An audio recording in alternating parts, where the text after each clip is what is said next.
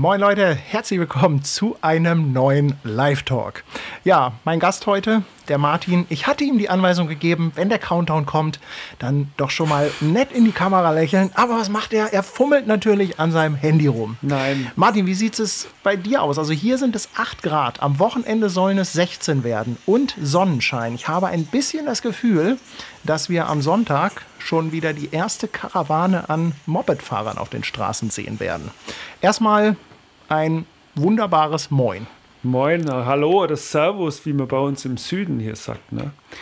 Sind ja 700 Kilometer voneinander entfernt, wir beide. Ja, und äh, trotzdem habe ich das Gefühl, dass das hier ganz gut funktioniert. Ne? Also ähm, die Leute, die mir zuschauen, die wissen immer, ich brauche am Anfang immer ein, zwei Minuten, um alles zu checken und um zu gucken, ob das alles funktioniert. Ich frage dann auch mal so in die Runde, ob Bild ganz okay ist, ob der Ton ganz gut rüberkommt und so. Also immer so ein bisschen eingrooven, bevor es dann so richtig losgeht. Ne? Also könnt ihr ja vielleicht mal schreiben. Ja, wir haben natürlich auch hier den Chat wieder mitlaufen. Ähm, ich habe die Erfahrung gemacht, es ist nicht so einfach, sich mit einem Gegenüber zu unterhalten und gleichzeitig den Chat zu lesen. Man ist dann immer ganz schnell abgelenkt. Das ist so dieses typische Handyphänomen. Von daher seid nicht böse, wenn wir nicht alles mitbekommen, aber wir werden uns zwischendurch natürlich immer mal die Zeit nehmen, so ein bisschen durch den Chat durchzuscrollen. Ja, den Martin, habe ich vor einigen Jahren, ich hatte mal eine kleine Tour gemacht zu meinem Kuba-Heft damals, das muss jetzt circa vier Jahre her sein, drei oder vier Jahre, da haben wir uns in Dinkelsbühl kennengelernt. Genau, da waren ja alle, Ding waren wir in, ja, da waren wir in so einem kleinen Café, ne? Und gerade mal ja, 30 genau. Leute und alle waren gespannt, Mensch, der Party kommt und ich war natürlich auch dabei und stimmt, da haben wir uns zum ersten Mal kennengelernt. Und aber hey, und äh, irgendwie, ne? Du hast die Sache ja, mit dem Wetter vergessen. Also ich habe gar nicht geantwortet. Also bei uns regnet es heute auch. Und ich habe tatsächlich schon die Batterie in mein Motorrad reingebaut. Also ich habe ja hier auch ein Motorrad. Das andere steht in Kanada. Und ja, wenn mal das Salz weg ist und die ersten Sonnenstrahlen, dann kann man eigentlich schon wieder fahren finde ich. Ja, das Salz ist ein bisschen tückisch. Ne? Also wenn man jetzt liegt doch noch einiges an Salz auf den Straßen und äh, ich glaube, man sollte da ruhig einmal warten, bis das so ein bisschen weggespült ist, oder? Was sagt der Fachmann? Ja, nee, auf jeden Fall. Ja, okay. Ähm, man kann ja auch im Winter fahren, da muss man halt äh, irgendeinen Spray hin tun, aber grundsätzlich ja, ist schon besser, wenn Salz weg ist. Ja. Ja. Ähm, ja. Martin, wir haben, glaube ich, viel zu bequatschen. Es dauert immer so einen kleinen Moment, bis man reinkommt. Aber mittlerweile haben wir relativ viele gemeinsame Themen. Also neben der Fotografie und den Reisen, was halt schon immer ein großes Thema war, ist bei mir in den letzten Jahren natürlich auch noch die Motorradfahrerei dazugekommen. Bei dir ist es ja eher so, du bist sag ich mal, uralter Hase, was das Motorradfahren angeht und die Fotografie ist dann ja eher bei dir dazugekommen, oder? Also, ja, was, was war zuerst da? Vielleicht fangen wir damit mal an. Also womit, bei mir war der, womit hast du angefangen? Bei mir war tatsächlich das Moped zuerst da. Also, wo man, ich komme ja aus dem Land ähm, und dann mit 16 hatte ich so eine alte Herkules. Ultra 50, falls das jemand was sagt. Und äh, ja, da ist man halt als Jugendliche immer zu den Partys gefahren und so. Ähm, und da war natürlich schon die Leidenschaft da für, fürs Motorrad. Ich habe dann auch mit 18 gleich einen Führerschein gemacht. Ähm, allerdings, dann habe ich studiert, hatte ich kein Geld und mein erstes richtiges Motorrad, das habe ich mir erst mit, mit 23 gekauft. Ja, da bitte mal ein Bild einblenden willst gleich. Da habe ich ein richtig geiles Bild, liebe Leute. Moment. Da das ist dein erstes, das ist jetzt aber kein nein, Bild von deinem das, ersten das Motorrad, jetzt, ne? Das guckt ihn oh. an. Großartig. Das, das, Großartig. Das war meine GSX, die Susi. Äh, von den Motorrädern hatte ich sogar zwei. Hatte eins mal verkauft und dann das wieder gekauft. Und ja, so ging das bei mir los. Und mit dem Ding, ähm, da bin ich tatsächlich auch ein bisschen gereist, aber weiter als irgendwie nach Norddeutschland oder an die Grenze von Frankreich bin ich damit gar nicht gekommen. Das ist jetzt auch nie unbedingt so die Tourenmaschine, ne? aber ich finde es ja großartig in diesem Bauarbeiter-Shirt auf so einer Maschine. Ja, ja nee, das. Ähm, also mich äh, Motor, jetzt sind wir ja schon beim Motorradthema, aber was mich am Motorradfahren schon begeistert, ist schon auch die, die, die Stärke, PS und Beschleunigung und sowas. Also und äh, mit so einem Rennmotorrad, das war ja eine alte Schüssel. Ähm, also die neuen heutzutage, die haben ja deutlich mehr Leistung. Ähm, ja, und das macht mir Spaß und das mit dem Reisen, das kam erst äh, wirklich später. Da hatte ich dann andere Motorräder und das mit der Fotografie, das kam ungefähr in der Zeit, ich habe ja mal in Hamburg gewohnt, ähm, vor ungefähr zehn Jahren, genau. Äh, da kam das dann auf. Da habe ich dann, ja, Hamburg kann man ja super fotografieren, zeigst du ja immer gerne. Ähm, und dann gingen auch die ersten Reisen los, nach Botswana zum Beispiel mal Safari. Und dann habe ich Löwen fotografiert und ja, so ist mir dann immer besser geworden. Und irgendwann habe ich halt versucht, diese beiden Welten, das Reisen mit dem Motorrad, mit der Fotografie halt zu verknüpfen. Also das, äh, die ersten Touren mit der Kamera, das war noch nicht mit dem Motorrad. Botswana oder bist du da schon gleich Nein, mit dem Motorrad da war ich tatsächlich mit dem Allradauto unterwegs. Und meine erste Tour mit Kamera war tatsächlich äh, ja, jene 2011, wo ich zum Nordkap gefahren bin. Und ja, im Winter halt bei minus 20 Grad, da gibt es ja auch ein Bild. wie, wie, kommt man, äh, wie, wie kommt man bitte auf den Trichter, im Winter zum Nordkap zu fahren? Also ich meine, Norwegen ist doch bekannt dafür, dass man da eigentlich eher ja im Sommer hinfährt und dann noch mit dem Motorrad. Ähm, war das ein Unfall? Also hast du das absichtlich gemacht? Hast du gesagt, Mensch, ich möchte da unbedingt wirklich im Winter hin, weil ich bin Abenteurer? Hattest du nicht anders Zeit oder hast du gesagt, ich muss was ganz Verrücktes machen? Ja, nee, es war, das war ganz kurios, weil ich habe ja nach meiner Hamburger Zeit habe ich in Bremerhaven gewohnt und da war ich in der Polarforschung tätig und normalerweise war es so, dass man im November, Dezember, Januar immer in die Antarktis ist und im Sommer, in den Sommermonaten nach Grönland. Das heißt, diese Kälte war ich schon gewohnt, das war ja mein Beruf. Und äh, in dem Jahr war es eben so, dass die Antarktis-Expedition ausgefallen ist und haben wir gedacht, ja, okay, was, was mache ich jetzt? Ich will ja äh, reisen, dann halt privat und ich will, äh, will den Winter erleben. Und dann habe ich mir gedacht, äh, okay, fahre ich halt ans Nordkap. Das also, das war ganz spontan. Das war wirklich so. Ich habe das, äh, ich das Motorrad schon vorher gekauft und dann kam die Idee und zwei Wochen später war ich schon unterwegs. Also das war schon. Da gibt es nochmal ein Bild. Da war ich. Das war das Motorrad und ja, das war eigentlich ganz cool. Abgefahren. Und da habe ich ähm, tatsächlich da äh, zum ersten Mal Koffer am Motorrad gehabt, äh, hinten eine Packrolle drauf, Benzinkocher. Ähm, das habe ich tatsächlich alles auf, diese, auf dieser Reise gelernt, was ein bisschen kurios ist eigentlich. Ja, also wir, wir werden sicherlich später auch noch mal so ein bisschen über Ausrüstung und so sprechen. Ich dachte mir, dass man vielleicht auch mal ein paar Tipps von dir bekommt, gerade wenn man so ein, ich sag mal, so ein Aushilfsabenteurer ist wie ich, der ja dann ähm, eher mal selten oder weniger auf Tour geht. Aber äh, ich würde halt schon gerne den Mittelpunkt die Reiserei stellen. Und du hast hinter dir so eine nette Karte. Ja. Da hast du lauter Linien drauf eingezeichnet. Hm. Ist das die Tour, die du gemacht hast? Ist das das, was du vorhast? Erzähl mal was zu der Karte. Ist das ein guter Einstieg mit der Karte? Ja, können wir schon machen. Die Sache ist ja die, ähm, also mein großes Ding war immer, seitdem, dass ich, äh, ja, ich sag mal, Anfang meiner 20er, jetzt bin ich ja 40, über 40, 41, um genau zu sein. Also wo ich 20 Nein. war, da habe ich es immer so im Kopf gehabt, äh, ja, ich will mal, ich will einmal diese große Reise machen. Also ich will einmal losfahren, äh, Deutschland hinter mir lassen und der Punkt bei mir war immer wichtig, ich will losfahren und ich also ich will einen freien Horizont. Ich will nicht wissen müssen, hey, in einem Jahr muss ich wieder zurück. So, wie es halt dann bei den meisten so ist, man macht eine Ausbildung. Äh, ich bin irgendwann sogar noch Ingenieur geworden und dann hat man immer so ein bisschen Zeit. Man macht mal drei Monate da eine Reise, da einen Monat. Ähm, da gehört übrigens auch diese Nordcup-Geschichte dazu. Und das in meinen Vorträgen sage ich immer, das sind für mich kurze Reisen, ja. Also das ist, das ist kurz. Und, äh, aber so kam das dann, das hat sich dann innerlich aufgebaut und irgendwann war es halt dann so, da hat es ergeben, dass ich äh, eben 2012 war das eigentlich, auch schon fast zehn Jahre her, Wahnsinn. Da hatte ich eben, äh, ich wusste, okay, ich kann den, meinen Job kündigen und jetzt ergibt sich einfach so ein freier Horizont.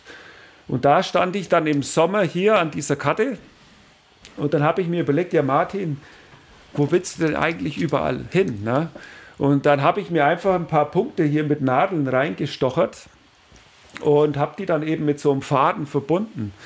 Und äh, ja, irgendwann habe ich festgestellt, oder jetzt, wenn ich draufblicke, stelle ich fest, das wären irgendwie 380.000 Kilometer, also die gesamte Strecke. Und ähm, bis jetzt habe ich seit 2013 von hier bis hier gemacht.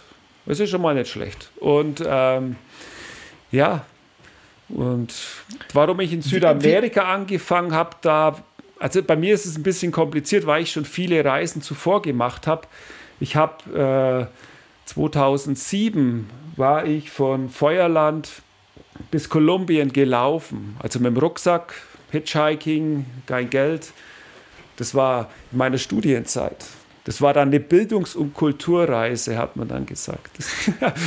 Alter Schwede, gelaufen. Und, äh, und da, so. da ging es halt dann los. Ähm, ja, wo fange ich jetzt diese Weltreise eigentlich an? Und bei mir ist das so, ich, da können wir ja, vertiefen das dann mal. Ich bin ein sehr emotionaler Reisender. Das heißt, wenn es mir wo gefällt, dann will ich dort bleiben. Also ich bin ganz schlecht in Organisieren. Und dann habe ich mir einfach gedacht, 2013 ging es ja im Oktober dann los. Also ich habe knapp ein Jahr gebraucht für die Vorbereitung von dieser Weltreise. Ähm, da habe ich gedacht, okay, jetzt hatte ich ja Südamerika schon an der Westküste mit dem Rucksack gemacht. Und dann war die Idee, okay, fange ich halt doch nochmal an, aber ich fahre dann in den Westen, äh, in den Osten und ja. Und ja, damals habe ich gesagt, ich bleibe neun Monate äh, mit dem Motorrad in Südamerika. Am Ende waren es dreieinhalb Jahre und das ist ja dann, ja, das ist ja die Geschichte von meiner Südamerika-Reise. Und die war 2017 zu Ende.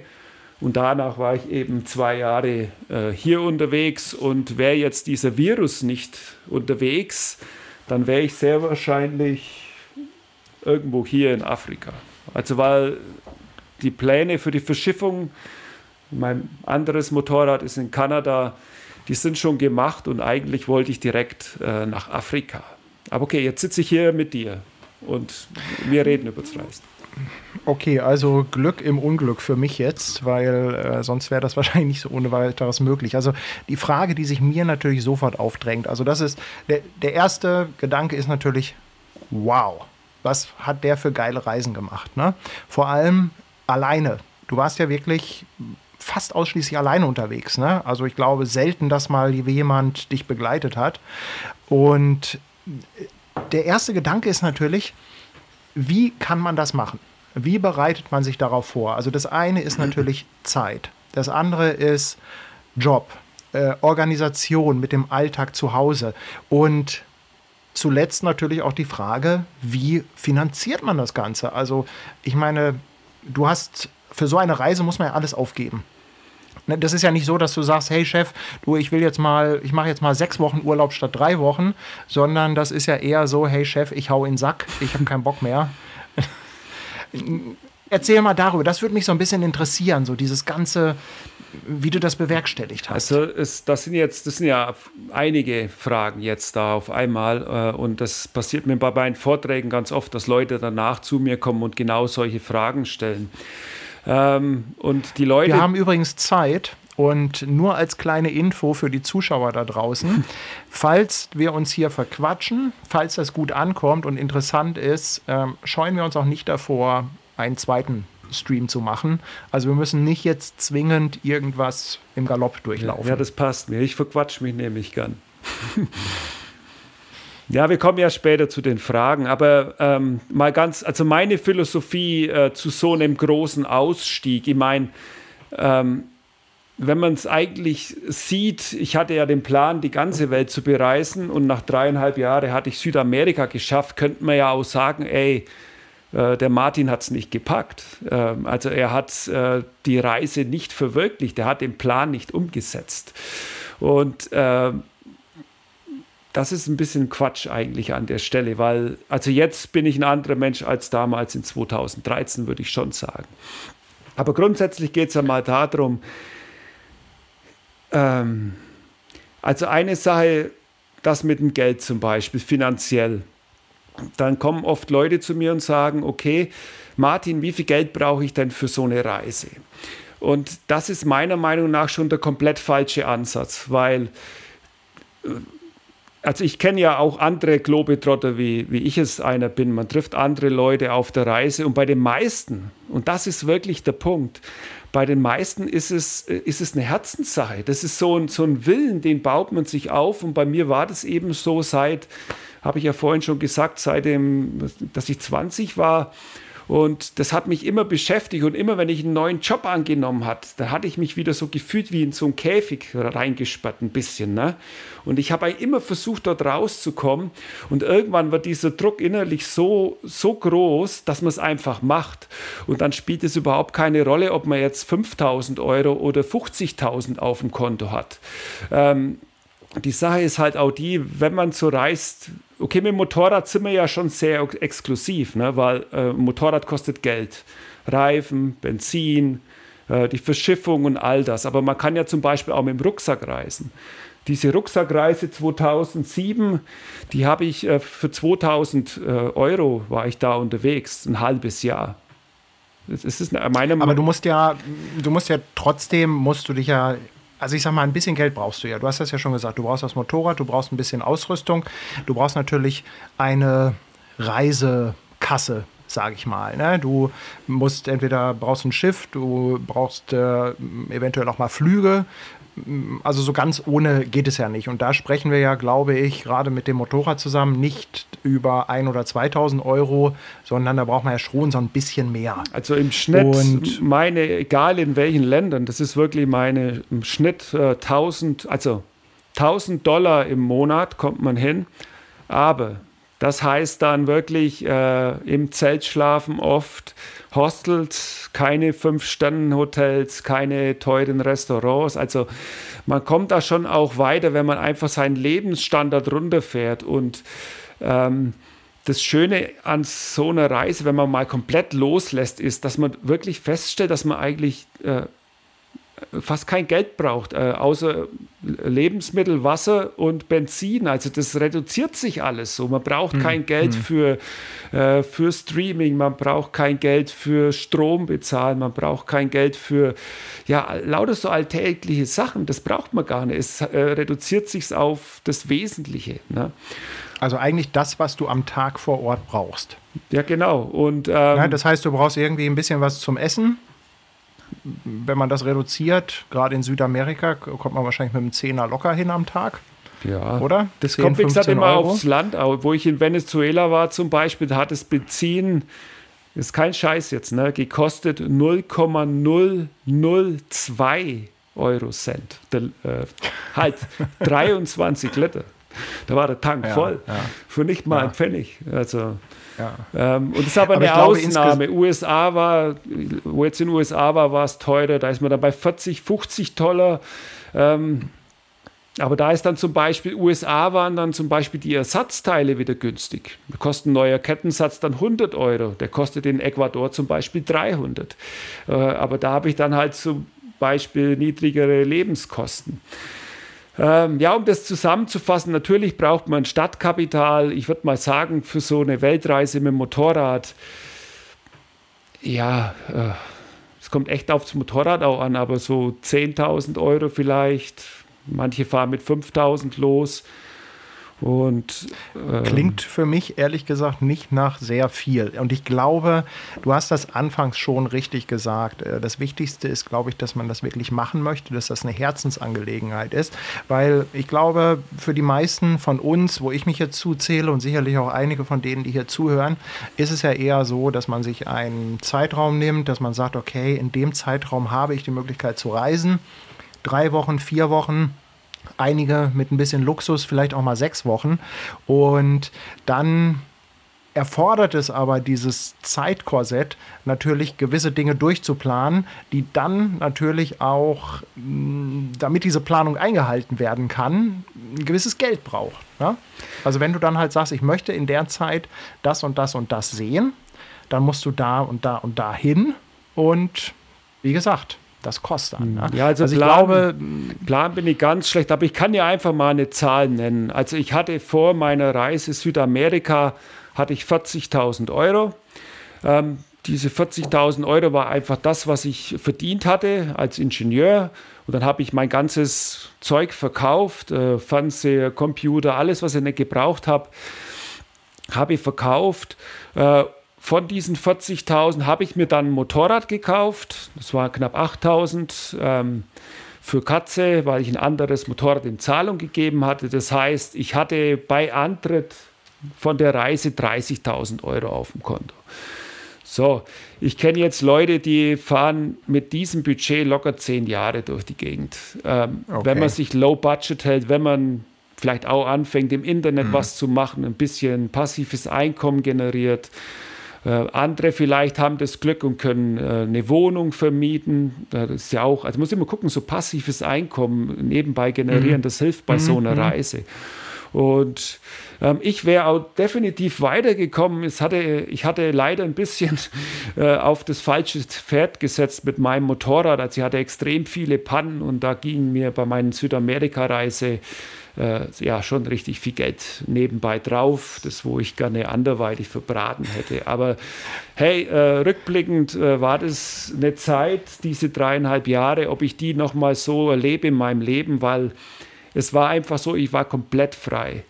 Das heißt, keine E-Mails, kein, äh, kein gar nichts, null Verpflichtung. Es war wirklich jeden Morgen aufstehen, ob ich jetzt äh, in der Wüste lag, äh, in meinem Schlafsack, ob ich in einem Hostel war, ob ich vielleicht, ja, vielleicht mal bei jemandem eingeladen war. Und jeden Morgen habe ich mir gedacht, ja, okay, was mache ich denn jetzt heute? Und das ist so ein unglaublicher Reichtum an Freiheit. Ne? Und das muss man sich halt mal überlegen. Und diese Möglichkeit hatte ich damals und das äh, ich glaube, ja, das muss man ein Stück weit auch heutzutage lernen können, überhaupt das noch zu leben. Und ähm, da kann man sich in dem Sinn auch nicht wirklich vorbereiten, weil entweder, du hast ja vorhin gesagt, einleiten, wenn man so eine große Reise macht, entweder macht man den Schritt und man lässt sich jetzt drauf ein und dann lässt man sich ja auch darauf ein, dass man sich als, als Mensch vielleicht entwickelt. Man lässt sich darauf ein, mhm. äh, auf die Welt um einen. Man sieht die Welt anders. Und da ist dann eigentlich der richtige Reichtum äh, drin, ja. Und also ich glaube auch, Entschuldigung, dass ich dich unterbreche, ich, ich glaube auch einfach, wenn man auf so eine große Tour geht wie eine Weltreise, dann kann man gar nicht zeitlich planen, weil woher sollst du denn auch nur ansatzweise wissen, wie lang du wofür benötigst. Also selbst wenn du sagst, du willst es straff durchziehen und nicht so wie du, dass du auch mal an Orten länger bleibst, es ist ja, es ist ja fast nicht planbar ab einer gewissen Tourlänge. Mhm. Ja, der Daniel Rinz, vielleicht schaut er zu, der ist ja auch bekannt in der Reisemotorradszene, der sagt immer, eine Reise dauert so lange, wie sie dauern muss.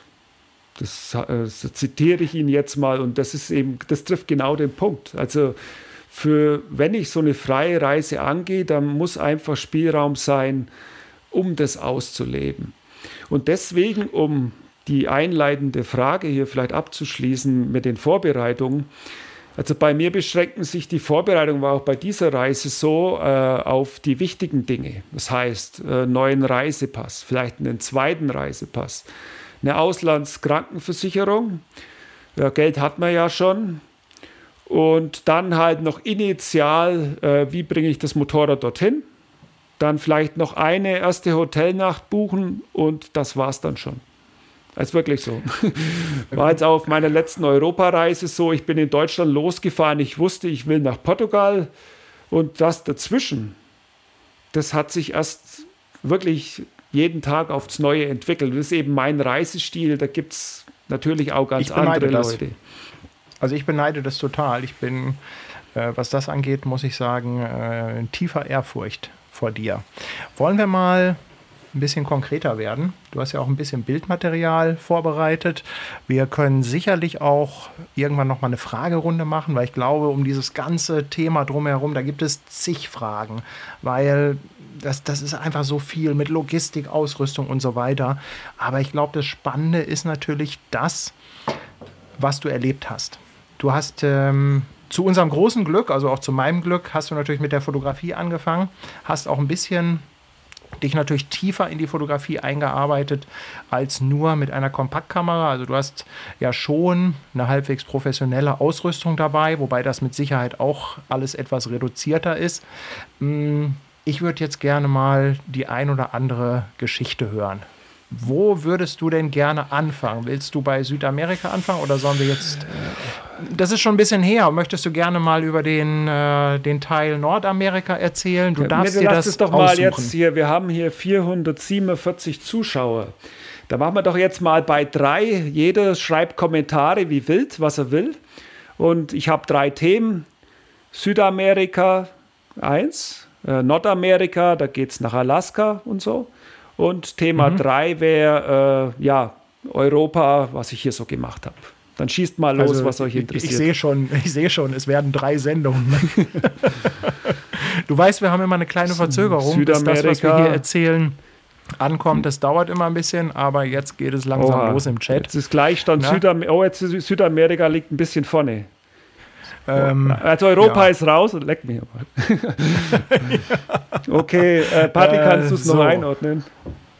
Ähm, ja, also der Chat, ich lasse ihn jetzt einfach mal so einen kleinen Moment rattern. Also so, wie gesagt, also ich dadurch, glaub, dass wir die äh, Verzögerung äh, es haben. Es ist Südamerika, Nordamerika ausgeglichen und wegen der chronologischen Reihenfolge fangen wir halt mit Südamerika an.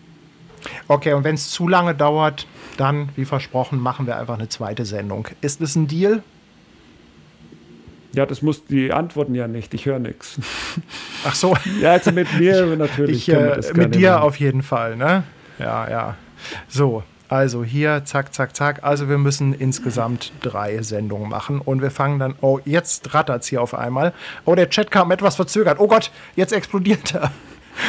Ich habe mich gerade gewundert, warum das so langsam geht, aber jetzt auf einmal explodiert der Chat hier. Mhm. Ähm, oh Gott. Nee, also. Ähm ja, also, okay, pass auf fang einfach vorne an, Südamerika und die anderen Themen liefern wir nach. Entweder heute noch, wenn es passt, oder wir machen eine weitere Sendung. Ähm, dann sollte ich jetzt aber schon mal Katze vorstellen, oder? Stell mal Katze vor. Die Frage oder war nee, ja auch schon, euch, welches das Motorrad wir ganz kurz bist. machen, weil äh, meine Motorradchronologie. So, das ist jetzt Katze. Du bist jemand, der seinen Motorrädern Namen gibt. Äh, ja, Katze ist eine KTM. Das ne? ist eine KTM 1190. Ähm, das war damals die erste, überhaupt eine der ersten 200. Deswegen gab es ein paar mehr Probleme als normal. Äh, mittlerweile, das Bild zum Beispiel ist jetzt in Mexiko entstanden. Ähm, mittlerweile kenne ich das Motorrad bis auf die letzte Schraube und seitdem, dass ich eigentlich alles selber mache, äh, funktioniert sie einwandfrei. Ich liebe das Ding. Und hier sind wir zum Beispiel in äh, Kuba. Das war die Verschiffung mit der Stahlratte nach Kuba. Und ja, das war praktisch die Geschichte mit, mit Katze. Ja, und der Name, der hat sich halt einfach so ergeben. Und ja, wo soll ich, ich, ich hau jetzt einfach mal ein Bild rein. Du fang doch einfach mal an. Du bist ja in Feuerland gestartet da unten. Äh, und äh, ja, nee, so chronologisch ja, bin ich dann jetzt doch nicht organisiert. Nee, nennen musst du nicht. Äh, Martin, mach einfach so, wie es für dich passt. Ja, du musst mich halt äh, fragen. Du kannst ja mal auf die Kommentare gucken und vielleicht äh, Fragen von ähm, den Zuschauern aufgreifen. ja, das ist, geht hier immer noch darum, ob Nordamerika, Südamerika oder Europa. Und ähm, also du bist ja gestartet in Feuerland.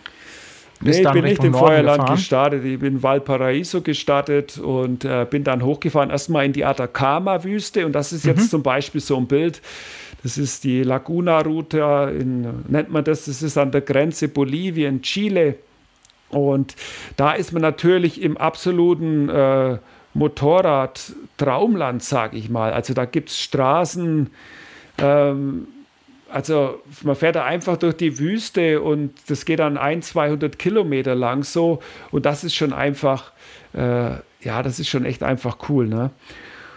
Und Bist du, warst du vorher schon Offroad erfahren? Weil also das eine Bild, was ich eben gesehen habe, das war ja schon ein bisschen tiefer. Ja, okay, Offroad, das war Oder ja dann sind wir wieder bei diesem Sache. Offroad war dann diese Nordcup-Geschichte, die war ja zwei Jahre vor Südamerika und das war jetzt übrigens auch ein richtiges Offroad-Motorrad hier. Das ist eine 690er KDM. Mhm. Ähm, und diese 1190er, die wo ich danach gekauft habe, das ist eigentlich das größere Modell. Ja, und dann okay. geht es ja los und dann fährt man da in die Wüste rein und dann, ja, es sind halt einfach die Landschaften, was man dort alles sieht ähm, und, und, und, diese Ruhe, diese Weite ähm, und dann halt, ich habe es ja damals so gemacht, ich wollte diese Atacama-Wüste einfach richtig intensiv erleben. Das heißt, ich bin dann immer habe mir extra Benzinkanister gekauft. Wasser war immer ein Problem. Immer geguckt, so 15 Liter Wasser dabei zu, sein, zu haben. Dann wird so ein, so ein Motorrad natürlich auch ziemlich schwer. Ne? Ähm, aber mhm. so bin ich dann eben dort reingefahren. Und, und dann sieht man halt eben solche Flamingos, äh, solche Tiere oder ja, einfach diese, diese Landschaften. Das ist ein absoluter Traum, wenn man dann dort steht und äh, ich freue mich ja, dass ich dieses Jahr im Oktober dort wieder hinkomme. Da führe ich eine Fotoreise. Ähm, da fahren wir ah, genau cool. da nochmal hin. Und das hat es jetzt zum Beispiel auch einfach dadurch ergeben, dass ich mich damals schon intensiver mit der Fotografie beschäftigt habe. So kann ich jetzt dieses Jahr, sofern sich dieser Virus mal verzieht, äh, eben da mit einer kleinen Gruppe von acht Leuten äh, eben einfach nochmal dorthin. Das ist gut für mich und kann eben meine Fotografie verbessern und vielleicht auch die von anderen Menschen. Ne? Cool. Und das hat Martin, mach doch einfach folgendes, wenn du das jetzt nicht geordnet hast, äh, geh doch einfach die Fotos der Reihe nach durch und erzähl zu den Bildern ein bisschen das sind was. Zu Vielleicht viele. ist das einfach. Okay. Ja, cool. Ja, wir können es ja so machen. Warte mal, funktioniert es besser, wenn ich es so mache? die sind schon chronologisch geordnet, Paddy. Das Problem ist, weil ich halt ja. einfach so viel gemacht habe schon. Ja. Ach so, dass du einfach unten den Filmstreifen hast. Ja, genau. So, so funktioniert das super. Ja, ist spitze. Ja, ja ich persönlich liebe das ja auch, Menschen zu treffen. Und äh, so ein bisschen Einheimische. Da hast du ja auch den einen oder anderen. Ja. Aber ich will dich nicht, ich will nicht dazwischen quatschen. Ich bin schon wieder ruhig. Sorry. Ja, und was dann äh, das sind jetzt zum Beispiel, das war am Anfang von der Reise so, da war ich knapp, ja, sechs, sieben Monate war ich nur so unterwegs. Das heißt, Motorradfahren hier, das ist der Vulkan Lascar, da geht es auf 5600 Meter hoch. Also ich, ich wandere auch mal gerne, ich gehe gerne Berge hoch. Und ja, das sind halt unglaubliche Landschaften. Und da habe ich da so richtig so ein bisschen dieses, ja, diesen Abenteurer in mir rausgelassen, weißt Einfach mal ja, einfach mal losfahren in diese unbekannte Wüstenwelt reinfahren. Ähm, das, das, das einfach genießen. Und hier ja, Salade Juni, das ist ja ganz bekannt. Wer da genau hinguckt, der sieht sogar das Motorrad, weißt so, mhm. und jetzt vergleich das halt mal mit, äh, wenn du eine Motorradtour in, in Hamburg machst, weißt, wo findest du einen Ort, wo du so verlassen sein kannst? Ich meine, dort bei der Isla de Pesca, also die Fischinsel, könnte man sagen, die sieht aus wie so ein Fischkopf. Äh, da ist im Umkreis von 100 Kilometern niemand. Also, und ich habe dann auch dann, äh, da genächtigt. Äh, und ja, es ist halt einfach traumhaft dann, weißt du. Und das war. Was mich mal interessiert. Ich, ich muss einmal unterbrechen. Was mich mal interessieren würde, was ich halt festgestellt habe, auf meinen kleineren Touren, dass mich das Fotografieren teilweise ein bisschen gestresst hat. Ich war irgendwann so, dass ich gesagt habe, ich möchte jetzt wirklich mal ganz in Ruhe fahren, weil jeder Fotostop dann doch irgendwie immer ja, dann doch alles unterbrochen hat. Und das war dann immer so auspacken und machen und dann ist halt ruckzuck wieder eine Stunde rum. Hm, hast du dir jetzt einfach dadurch, dass du ja keinen Zeitplan hattest, dir dann die Zeit genommen oder hast du auch irgendwie so hast du einen Favoriten gehabt, dass du sagst, Mensch, dann mal lieber fahren, dann mal lieber fotografieren? Wie hast du das miteinander vereint? Ähm, ja, da kannst du uns mal wieder auf dem Bildschirm äh, tun, kurz. Ähm, Also da bin ich eigentlich typisch Fotograf, äh, Landschaftsfotograf. Eher, also wenn ich so unterwegs bin wie in der Wüste, ich mache halt Sonnenaufgang, Sonnenuntergang.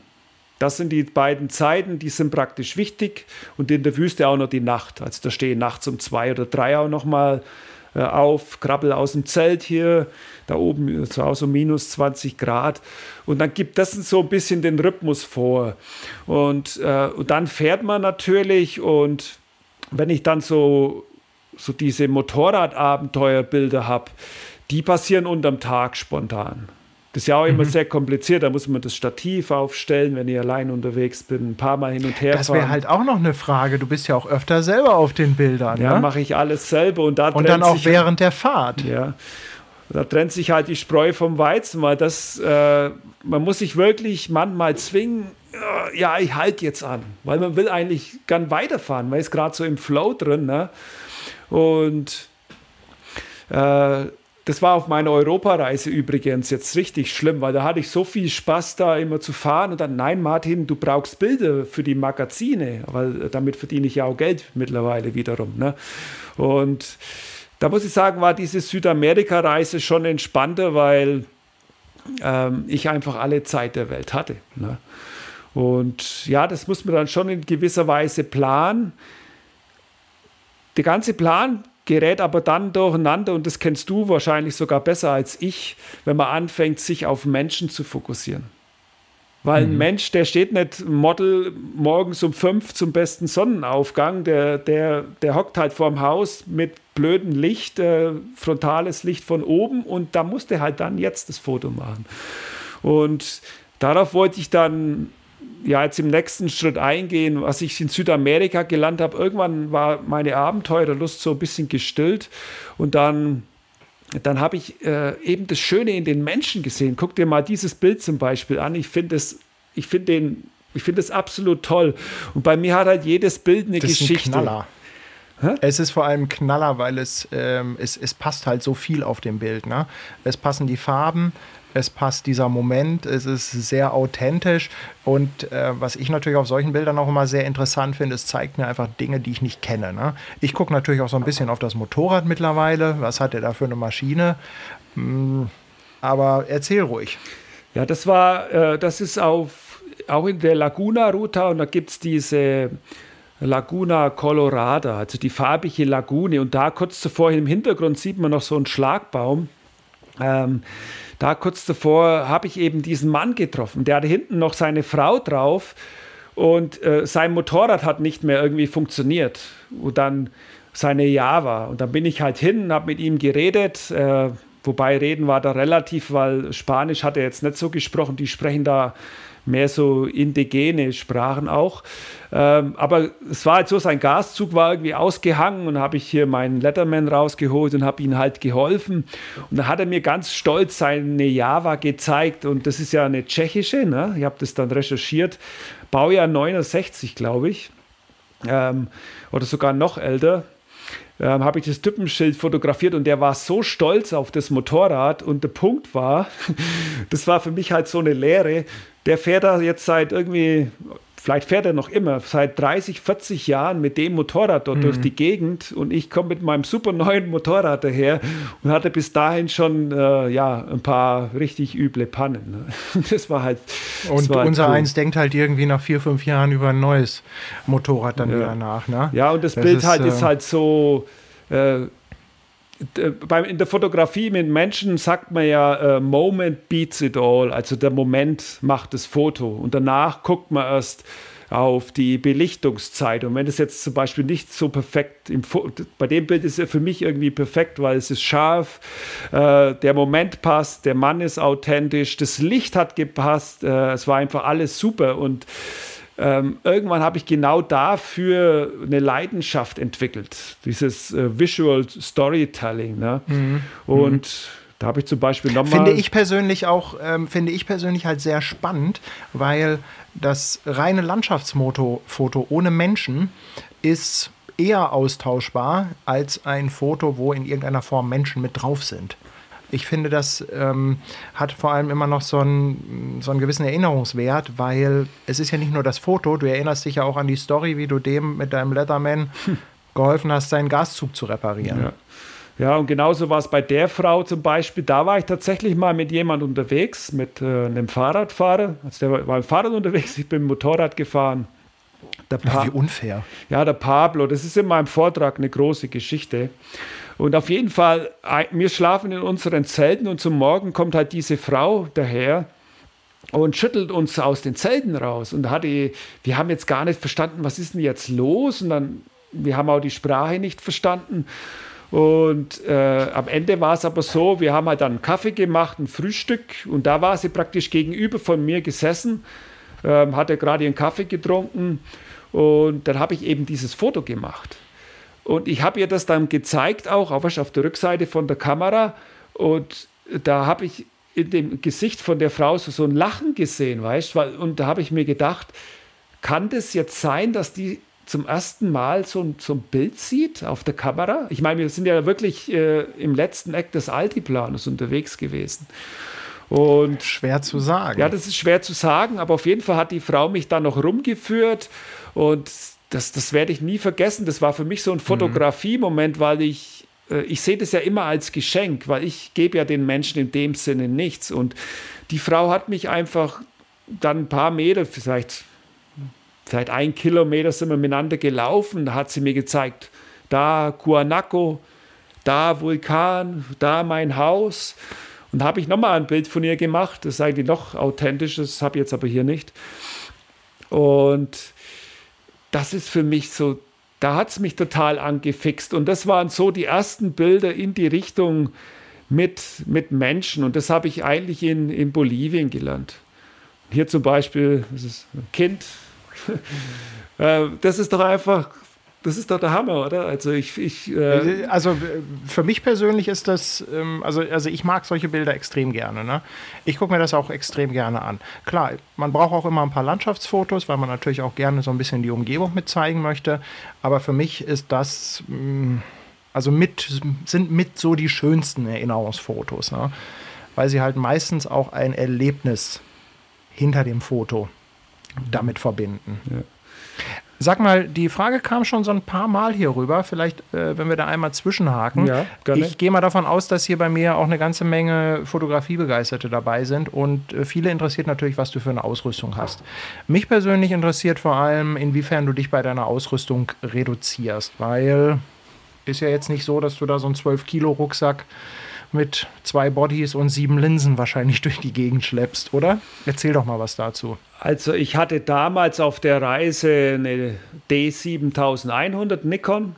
Mittlerweile ist es die D7500, aber ist ja von der Größe her gleich.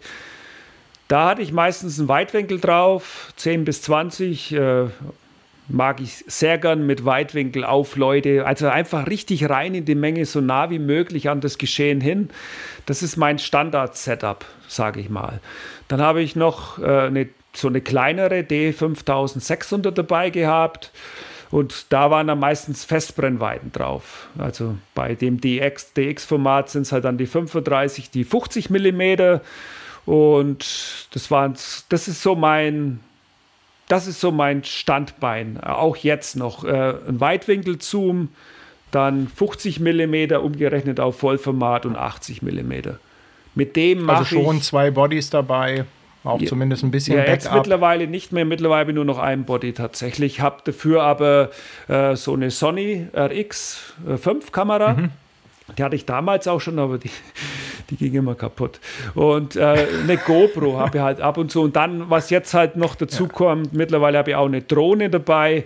Und da bin ich immer hin und her gerissen, äh, brauche ich jetzt Drohne oder nicht? Und äh, bei Drohnen ist es so, da wird man halt doch auch mehr zum Filmen, weil jetzt mit dem Motorrad, das ist schon cool, hey. Also wenn man da irgendwo einen Strand entlang fährt und dann fliegt die Drohne über einen drüber und das hatte ich aber in Südamerika nicht. Und in Südamerika habe ich deutlich mehr solche Fotos. Und also ich habe meine Drohne jetzt zum Beispiel nach Europa auch wieder verkauft. Ähm, weil mhm. Die Sache ist die, ich kann zum Sonnenuntergang oder irgendwann zum Mittag eine halbe Stunde mit der Drohne durch die Gegend fliegen und dann habe ich vielleicht 20 Sekunden oder 30 Sekunden gutes Filmmaterial und mit viel Glück ein oder zwei Panoramen, die ich verwenden kann. Wenn ich aber mit einer mit einer Festbrennweite in 35 mm zum Mittag in den Markt in Nicaragua zum Beispiel gehe, da kann ich in der Stunde 100 Porträts machen. Ne? Und da ergeben sich dann halt auch die Kontakte mit den Menschen. Und da bin ich immer so ein bisschen hin und her gerissen. Ähm, aber damals war es so eben mein Standard-Setup und dann hatte ich noch ein 70 bis 300 Millimeter, also dass man mal so die äh, mhm. Flamingos fotografieren kann und dann noch ja so ein Standard zum, ich glaube Sigma 24 bis 70 gibt es da. Und es ist dann aber schon einiges. Dann hast du ja wahrscheinlich einen von deinen Koffern fast nur mit Technik voll, oder? Das ist vorne, das kann ich zeigen. Da gibt es diese Beutel hier. Das ist jetzt nur ein Beispiel. Ähm, und die gibt es für jedes Objektiv, gibt es da verschiedene Größen. Hier ist jetzt zum Beispiel mein 50 mm drin. So ein Neoprenbeutel. Ja, oder? Neoprenbeutel und da habe ich dann meine Kamera, die ganzen Objektive und das alles ist vorne im Tankrucksack.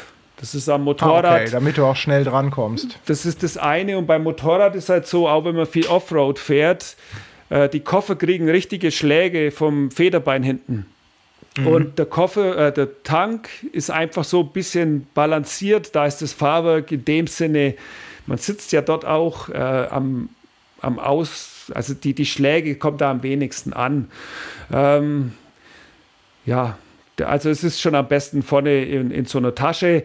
Da kann ich zum Beispiel auch äh, ein schlechtes Beispiel bringen. Letztes Jahr in den USA hatte ich ja einen Unfall und da hatte ich es tatsächlich so, dass ich mal meine ganze Ausrüstung im rechten Koffer hatte. Ja, jetzt kommt so ein Italiener mit seinem Auto daher und fährt mir voll in diesen Koffer rein. Da war mein Computer im Eimer, zwei Linsen im Eimer und das wäre oh. halt nicht passiert, wäre es einfach im Tankrucksack gewesen. Ja.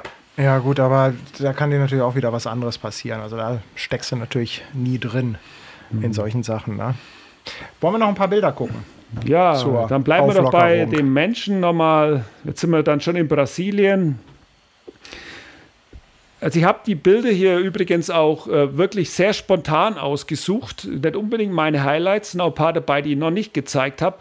Aber das ist zum Beispiel auch so ein Bild, das ist entstanden mit äh, 35 mm Festbrennweite und überhaupt mal in diese Situation reinzukommen. Also das war eine Favela in Maceo in Brasilien und ähm, also das Mädchen in der Mitte heißt Clara, mit der habe ich einen guten Draht gehabt. Ich war da zwei Wochen lang unterwegs. Ja, das waren Fischermänner und da war ich dann. Ich bin in diese Hütten rein und raus. Manche waren auch ein bisschen besser und ich habe die praktisch gekannt. Und an dem Tag saß ich einfach vor so einer Hütte die Großmutter von der Clara hier in der Mitte, die hatte für mich einen Hummer gekocht. Ja, das war total abgefahren, weißt ähm, Den habe ich vorher noch selber im Meer gefangen mit, mit so urigen Fischermännern. Und dann danach saß ich halt so am Boden da in dieser Favela und ich wollte eigentlich nur dieses Mädchen rechts hier fotografieren mit diesem Mini, äh, Mini-T-Shirt. Und dann stand mhm. die da schon perfekt und dann habe ich einfach gewartet, dann kam irgendwie Clara dazu, dann war es noch besser und dann kam auf einmal dieser andere Junge auch noch und dann puff, klick. Und das ist eben das, finde ich, was es ausmacht. Das ist dieses Visual Storytelling und das hat mich einfach damals äh, richtig vom Hocker gehauen. Und dann, ja, man, mit Kindern ist es irgendwie einfach, das ist auch Brasilien. Ähm, da kann man mit einer Kamera kann man da so eine ganze Meute unterhalten. Also ja, das habe ich eher auf, das habe ich auch auf Kuba festgestellt. Da bist du wirklich die Attraktion und, und da bist du auch tatsächlich dann teilweise einfach in Gebieten, wo die auch nicht jeden Tag eine Kamera sehen, ne? Wo das einfach keine Selbstverständlichkeit ist. Ja, ja. Das kommt. In dem Fall war es jetzt nicht so. Das war zwar jetzt auch eher so e-, eigentlich eine Gegend, wo man als Tourist nicht hingeht. Ich drück's mal so aus. Ähm, aber Bist du da alleine hin oder ich habe mir da ein Haus gemietet. einen Guide findest oder einen lokalen Anschluss? Ne, ich habe mir da ein Haus gemietet und die waren halt da recht günstig. Da habe ich, glaube 80 Dollar im Monat bezahlt. Und das war so ein Moment, da war ich schon zwei Monate in Südamerika unterwegs. Äh, zwei Jahre, Entschuldigung. Und da habe ich so eine Pause gemacht, weil ich mich gefragt habe, ja, Martin, was ist denn jetzt eigentlich los? Du wolltest doch eine Weltreise machen und ähm, ja, da habe ich mir da eben Zeit dafür genommen und dann sind eben solche Bilder entstanden. Bist du noch da? Ich sehe dich gar nicht. Ich bin noch da. Ich, äh, äh, du möchtest mich sehen. Also du kannst mich gerne sehen, wenn du möchtest. Ich war jetzt äh, darauf gespannt, dass äh, von dir noch Erzählungen kommen, weil ich mir fällt es immer so ein bisschen schwer. Auf der einen Seite möchte ich natürlich mit ähm, Fragen das Ganze ähm, ein bisschen bombardieren. Auf der anderen Seite möchte ich die auch immer nicht zu viel unterbrechen. Das ist immer so ein bisschen, ah, ist für mich immer so ein Balanceakt, der mir leider Gottes nicht immer gelingt. Mhm. Wir haben das ja auch hier, um einfach nochmal das als Info zu bringen. Also es ist jetzt nicht so, dass wir hier ein vorgefertigten Vortrag geplant haben. Das ist jetzt nicht dein Bühnenvortrag, der natürlich, sag ich mal, durchgeskriptet ist, wo du ja die Bilder in einer gewissen Reihenfolge hast, sondern wir haben ja, wir haben ja ganz gezielt gesagt, wir machen hier einfach mal einen Talk, in dem man einfach auch gewisse Fragen loswerden kann, wo es halt auch um die Dinge geht, die vielleicht nicht in deinem Vortrag direkt drin sind. Und die Bilder sind natürlich in erster Linie dazu da, um einfach hier so ein bisschen Material zu haben. Ne? Also von daher Mm, also versteht das nicht falsch. Es geht hier nicht darum, dass der Martin jetzt einen komplett zusammenhängenden Vortrag hält. Von daher ja, aber hey, das mm, ich auch gerne eure Fragen. Ne? Ich finde es gerade ganz cool, weil wir hier fast 480 Leute haben und äh, also nur um auf das einzugehen. Ich bin eigentlich kein Mensch, der sehr in dieser digitalen Welt ist und normalerweise würde ich jetzt Vorträge halten. Und wenn du dieses Bild kurz zeigen willst, vielleicht. Äh, das, da präsentiere ich halt normalerweise meine Bilder. Das war jetzt in Österreich letztes Jahr, da waren 600 Zuschauer, große Leinwand und da, das war für mich auch nochmal ein Antrieb, das mit der Fotografie noch, noch weiterzumachen, weißt du? Und ja, jetzt sind ja, wir man ja. braucht ja auch man braucht ja auch hinterher irgendwas, um seine Erzählungen zu untermauern. Ne? Also was mir halt immer fest äh, oder was ich immer wieder feststelle, wenn man von Reisen zurückkommt, es gibt so Situationen, da denkt man, ach komm, lass die Kamera mal an die Seite.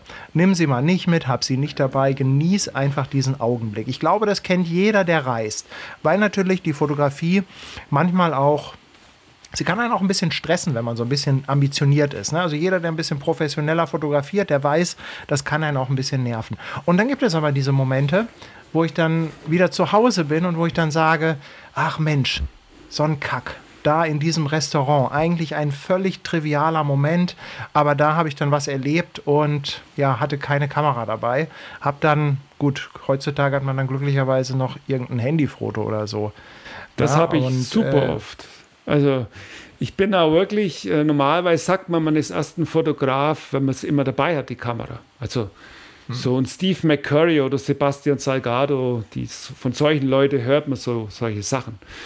Und bei mir ist es tatsächlich so oft auf Reisen, dass ich mir sage, okay, heute laufe ich in die Stadt ohne Kamera dann gehe ich da rein und beobachte eigentlich erstmal. Weil das ist ja die Sache mit der Fotografie und deswegen gefällt mir die Fotografie besser als Video zu machen. Weil eine Fotografie ist für mich immer wesentlich mehr eine Situation zu beobachten, ja. Sich mit äh, der Gegend, an dem Ort, an dem man gerade ist, sich aus, das, das zu fühlen, ja. Und umso mehr man da drin ist, wenn dann sich ein Moment ergibt, dann gibt es auch dieses Foto. Und das ist dann eben, man stellt dann wirklich äh, die Situation so dar, wie sie ist. Und beim Filmen finde ich jetzt, also ich bin echt äh, überhaupt kein Filmfan, außer Drohnenfliegen, das ist das Einzige noch.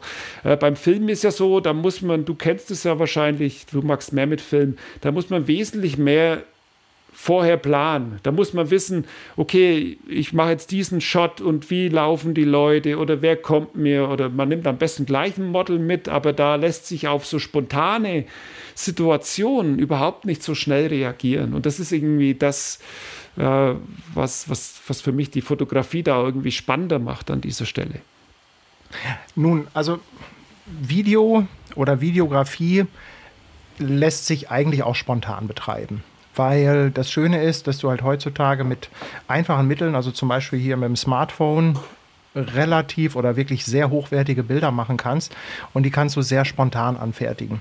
Was du halt hm, wissen musst, wenn du ein Video machst, ist, was du für Bilder brauchst. Und als ich angefangen habe mit Videos, habe ich sehr fotografisch gedacht. Und ich habe eigentlich nur mich konzentriert auf, ich sag mal, die Beauty-Shots.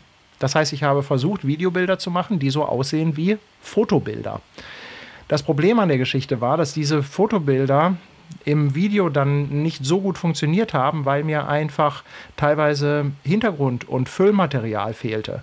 Weißt du, wenn du wenn du in einem Video was erzählst, dann musst du halt manchmal auch ganz triviale Aufnahmen haben, wo du halt einfach mal deine Kamera hm, in die Totale hältst, um einfach mal zu zeigen, guck mal, hier bin ich jetzt, das ist die Favela. So sieht das aus. Ist als Foto nicht aufregend, im Video, aber unheimlich wichtig, um einfach zu zeigen, ja. guck mal, da bin ich. Ne? Hm, und ich glaube, den Fehler, den halt viele machen, wenn sie so ein bisschen sag ich mal, hobbymäßig auf dem Motorrad unterwegs sind und filmen, ist, äh, sie kaufen sich eine GoPro, ja. klemmen die entweder an den Helm oder an den Lenker. Die kaufen drei. Und, also vor kurzem habe ich ja, wieder eine Nachricht bekommen, ja. Martin, ich habe eine Helm hier, eine auf dem Helm, eine am Motorrad vorne und eine noch am Koffer. Wie, wie mache ich das denn? Und das ist halt absolut. Und dann produzieren viel, sie ne? jeden Tag, dann produzieren sie vier, fünf Stunden Videomaterial und stellen halt hinterher fest, dass so eine Fahraufnahme aus der, äh, aus der Ich-Perspektive, dass du die im Video eigentlich maximal fünf bis zehn Sekunden später Das ist genau benötigst. genau der Punkt. Und dann stellen sie halt auch fest, ähm, ob du jetzt durch Wüste A gefahren bist oder durch Wüste B. Das ist auf dem Video nachher auch wieder egal. Mm, und auch da, ich meine, wenn wir schon bei dem Thema sind, vielleicht interessiert das ja auch den einen oder anderen. Ich habe halt in letzter Zeit auch sehr viele Motorradreisevideos gesehen, die wirklich nur aus Bildern bestanden. Und da fehlt einfach die Story dahinter. Das heißt, das Videobild alleine mh, mm, ist oftmals nicht stark genug, um es ohne eine Erzählspur laufen zu lassen. Und was ich da teilweise mache, ist, dass ich mir entweder auf der Reisezeit nehme, um einen Eindruck von dem Tag aufzunehmen. Oder aber, was man natürlich im Video auch wunderbar machen kann, ist, dass man das Ganze hinterher nochmal als Voice-Over aufspricht. Aber das darf man meiner Meinung nach nicht unterschätzen. Also man darf nicht glauben, dass eine GoPro vorne am Lenker einen Film macht. Also, ja, nee, das war, um für, Willen. das war für mich damals, also es gibt ja, also was ich so mache mit diesen Vorträgen und ich bin ja mittlerweile seit 2017 äh, 17, äh, selbstständig als äh, Fotograf, Moderator, Autor, ja. Und ich war da wirklich an dieser Wegscheide, okay, nehme ich jetzt Videos noch ins Programm? Dann habe ich aber festgestellt, dass ich äh, viele Fotos einfach nicht mehr so hinkriege. Und dann, äh, also ich werde, wenn, wenn, ich jetzt im Moment ein gutes Foto machen kann, dann werde ich immer lieber ein Foto machen, außer hm. anstatt zu filmen. Ne? Also ich weiß auch nicht. Also ich glaube, es ist grundsätzlich eine sehr gute Idee, sich auf eins zu konzentrieren. Und ich habe mich auf meinen beiden letzten Motorradreisen, habe ich mich halt mehr aufs Video konzentriert. Äh, und ich habe da natürlich ganz wenig wirklich gute Fotos mitgebracht. Klar hast du natürlich mal was dabei, weil du was siehst und dann in dem Moment sagst, okay, das muss ich jetzt mal mitnehmen, aber nichts, was jetzt so als Fotostory in irgendeiner Form was hergeben würde. Also insofern, ich bin auch da voll bei dir, sich für eins entscheiden. Am schönsten ist natürlich, wenn man vielleicht zu zweit unterwegs ist. Also ich persönlich bin ja jetzt nicht so der Riesenfreund davon, alleine zu fahren. Ich fahre eigentlich am liebsten Motorrad zu zweit. Und wenn man dann natürlich sagt, beide sind irgendwie Foto- und Filmaffin und teilt sich das Ganze so ein bisschen, finde ich das persönlich eigentlich ideal. Ja, okay, das ist jetzt auch wieder so eine Sache, Reisevorbereitung. Natürlich, äh, oft, in meinem, ich habe auch einen Podcast, äh, da war das oft ein Thema, Unterschied, alleine reisen oder die, es gibt ja ganz viele Pärchen, die reisen einfach. Das sieht man fast noch mehr als, ah nee, wobei ich glaube, die alleinen Männer reisenden Wölfe, mittlerweile gibt es auch ein paar Frauen, aber das ist schon die, die gibt es am meisten mit dem Motorrad, würde ich sagen. Dann gibt es viele Pärchen und dann gibt es natürlich äh, Kumpels miteinander oder Freundinnen oder eben halt dann die kleinen Gruppen. Aber für das, was ich ja vorhatte mit diesen Reisen, da geht ja gar, findest keine, du ja keine Ahnung, das ist, da kompatibel ist. Ich habe da mal einen Podcast gemacht, eineinhalb Stunden drüber, wirklich, warum, warum ich allein reise. Der heißt, glaube ich, auch so. Und das hängt damit zusammen, da, da, ohne jetzt zu persönlich zu werden, das hängt auch mit zusammen, wie man als Mensch gestrickt ist. Ne? Wie man, und ich habe halt zum Beispiel festgestellt, wenn ich jetzt zum Beispiel Das, das können wir auch gerne mit der Fotografie verbinden.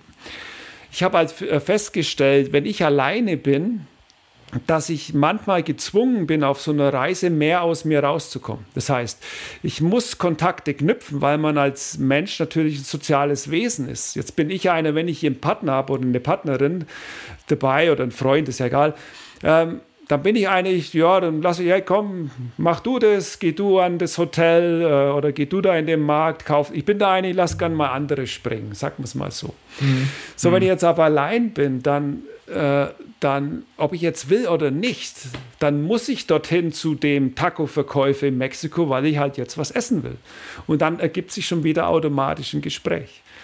Und dann jetzt zum Beispiel, um mal wieder ein Foto zu zeigen, was ich auch sehr klasse finde in Venezuela, dieses Foto. Die Situation bin ich gekommen, weil ich äh, einfach vorm Haus angehalten hatte und dann kam so ein Junge zu mir und dann, das war eine ganz kuriose Situation. Äh, da müsste ich jetzt ein Wort verwenden, das man das nicht jugendfrei ist. da war halt so eine ganz komische Skulptur, wo ein männliches, äh, äh, männliches Teil sehr groß dargestellt wurde und das hat mich halt interessiert. Und habe ich gedacht, was ist das denn für ein Laden? Ne? Und dann äh, dann habe ich gedacht, was äh, ist das jetzt ein Freudenhaus hier oder so? War es halt nicht. Da hat sie einfach ein Jugendlicher einen Schatz erlaubt. Aber so hat sich dann ergeben. Auf einmal saß ich in diesem bunten Haus. Das ist ja nur ein Bild der ganzen Szene. Da waren, habe ich mit der Familie gegessen. Da waren vielleicht 20 Leute, haben mir zugeguckt, wie ich diese Suppe esse, diese Hühnchensuppe. Und dann irgendwann war es so, und das geht eben meiner Meinung nach nur allein ähm, irgendwann war es so, ich habe halt mit denen geredet, irgendwann sind, haben die Menschen angefangen, ihr normales Ding zu machen, ihren normalen Tagesablauf. Und ich stand hier so in der Küche, das ist die Küche, und ich wollte ja eigentlich diese, dieses, das Mädchen da mit der Katze fotografieren und dann gibt es eben wieder diese Momente, da schneit dann, dann dieser Mann rein. Und das war eben sowas, da bin ich dann selber aus mir raus, einfach erstmal das Anhalten, angesprochen werden, dann äh, sich einladen lassen. Also einfach mal so ein bisschen, war wirklich eine komische Situation, da reinzukommen. Und äh, dann ergeben sich einfach so solche Situationen. Das ist jetzt ein anderes Beispiel zum Beispiel. Das wäre in Peru gewesen, wenn es gezeigt mm, hättest. Warte, ich muss gerade. Ja, du hast die falschen Knopf. Von, ja, ich, ich war von deinem Bildschirm runter. Das war das Gleiche. Auch dieses Bild hat eine Vorgeschichte. Ich war ich habe mich interessiert, ich wollte einen Chicha kaufen, ne? weil ich was trinken wollte und das ist in Peru eben so ein ganz typisches Getränk. Und dann irgendwann sitze ich mit so einer alten Oma am Tisch und äh, das war wahrscheinlich ihr Enkelkind, äh, musste am Boden essen. Ne? Und äh, mhm. da habe ich halt dann dieses Foto gemacht und keine Ahnung, also ich bild mir halt immer ein, wenn ich allein unterwegs bin, dann dann kann ich mich als Fotograf eher in solche Situationen reinbringen. Mhm. Das könnte man jetzt natürlich auch sagen, hey, man reist zusammen, aber fotografieren gehe ich alleine. Ne? Auch machen. Ähm, also ich glaube, das muss jeder auch für sich ja, genau. rausfinden, weil ich habe hm, ich hab alles erlebt und alles war gut. Also ich war zu zweit auf Reisen und habe mega Reisen erlebt, habe auch tolle mm, Geschichten dabei erlebt. Ich war auch alleine unterwegs, mm, damals in Kolumbien und äh, Valparaiso war ich übrigens auch. Und das war auch gut. Es ist auf eine andere Art gut. Ich glaube, man muss sich halt so ein bisschen die Frage stellen, was man auch möchte. Wenn man wirklich sagt, man ist man hat einen vielleicht einen begrenzten Zeitraum und man möchte gerne etwas erleben, dann ist es vielleicht ganz gut, wenn man einen zweiten dabei hat und sich dann gemeinsam auch irgendwie mm, durch so eine Reise, ich sag mal, durchkämpft, ist der falsche Ausdruck. Ne? Also da habe ich schon Man kann dann abends Entschuldigung, ich habe da echt schon die besten Geschichten gehört. Ich, zum Beispiel, wo ich Südamerika, ich glaube, die sind auch im Chat, habe ich vorhin gesehen. Ohne jetzt jemand auf die Füße zu treten. Aber damals war es so, wir sind angekommen in Valparaiso und da war halt so eine Vierergruppe. Ein Pärchen und nochmal zwei Junggesellen, sage ich. Und die haben dann gesagt, ja, sie reisen jetzt äh, ein halbes Jahr miteinander durch Südamerika. Da habe ich zu denen gesagt, okay, passt auf, sechs Wochen gebe ich euch. Und es war da tatsächlich so, die haben sich eigentlich alle getrennt. Ich glaube, das Pärchen hat sich auch getrennt jetzt am Ende. Weiß ich jetzt tatsächlich nicht. Ähm, und, jetzt sind, und jetzt sind sie hier im Chat. Ja, tut mir leid. Ist ja wurscht, weiß ja niemand, wer angesprochen okay. ist. Nee, das habe ich mit denen auch alles schon so besprochen, das ist kein Problem. Ja. Und dann kenne ich wiederum okay. so Geschichten, ähm, es treffen sich zwei, die verlieben sich und fahren dann nochmal zehn Jahre weiter. Das gibt es auch. Mhm. Oder mhm. Ähm, ja, wenn man jetzt mit einem Freund reist, da kann man sich ja natürlich auch aufreiben. Man kann, da geht man mal getrennte wegen, aber dann kann man an sowas natürlich auch wachsen. Und um das mal zu Ende ich zu glaube, bringen, ähm, eine Sache noch, um das mal zu Ende zu bringen, es gibt da dieses eine, dieses eine Zitat, äh, ich glaube, das ist sogar vom Goethe oder so, weiß ich jetzt nicht. Äh, in meinem Buch ist das drin. Das heißt, äh, wer die Freiheit lebt, der darf die Einsamkeit nicht scheuen. Und das ist, glaube ich, der Satz, der trifft es so zusammenfassend, äh, wie es ist, alleine zu reisen. Ich glaube, man kann an intensiven Gefühlen ähm, das Maximum rausholen, um es mal so zu sagen, äh, weil man sich eben immer mit neuen Leuten äh, oder mit neuen Landschaften auseinandersetzen muss. Ähm, aber natürlich, wenn man allein unterwegs ist, ähm, das stelle ich immer wieder fest, äh, vor allen Dingen, wenn ich zurückkomme, das Leben der anderen Menschen läuft ja weiter. Also es ist, mhm. äh, also, also es gibt zum Beispiel ganz viele Freundschaften, die habe ich jetzt seit 2013 einfach verloren, weil äh, ich bin in einer ganz anderen Welt unterwegs und äh, die Menschen hier jetzt in Deutschland, die ja, die haben halt ihren Lebensweg gemacht und da stellt man dann so fest, man da, da passt man nicht mehr so rein. Auf der anderen Seite habe ich aber halt auch neue Kontakte gemacht mit Menschen, die wo so ein bisschen drauf, also so wie ich denken. Und ich glaube, das ist der Unterschied, wenn man als Pärchen reist. Da kann man nämlich Erinnerungen miteinander tanken. Ja? Man erlebt was miteinander und dann kann man, es spielt ja keine Rolle, ob man dann mal 5, 10, 15 Jahre getrennte Wege geht im Leben, wenn man sich wieder trifft hat man genau diesen Punkt miteinander. Und das ist was unglaublich Schönes. Und das ist natürlich was, muss ich ganz ehrlich sagen, das habe ich nicht so auf meinen Reisen. Also mein äh, Austausch ist dann wirklich die Fotografie und das äh, mit, mit der Welt teilen. Ne?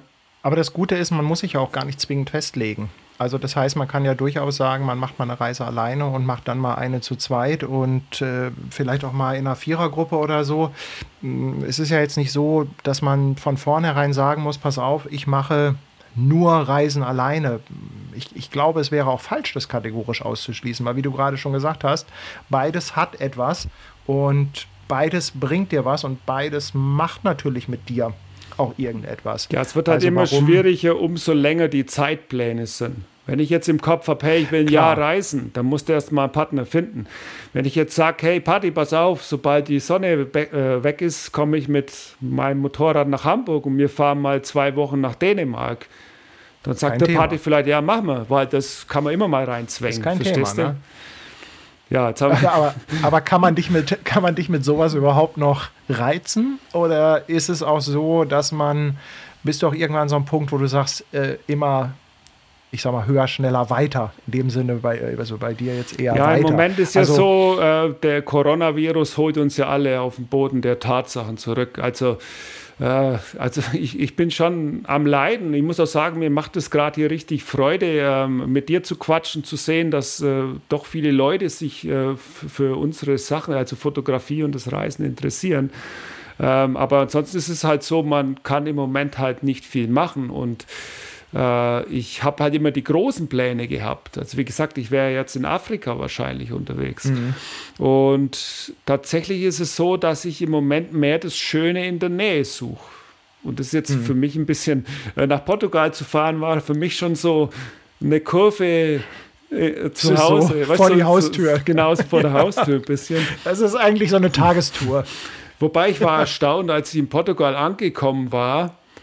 Ich bin ja 6000 Nee, ich bin 12.000 Kilometer gefahren in den drei Monaten.